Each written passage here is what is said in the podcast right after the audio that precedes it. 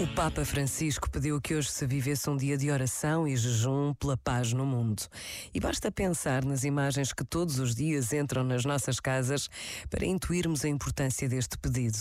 Rezar e fazer jejum. Acima de tudo, dar tempo a Deus, confiar-lhe as nossas preocupações pelo sofrimento dos outros. Pedir-lhe que a paz aconteça é algo que todos podemos fazer. Pensa nisto e boa noite. Este momento está disponível em podcast no site e na app.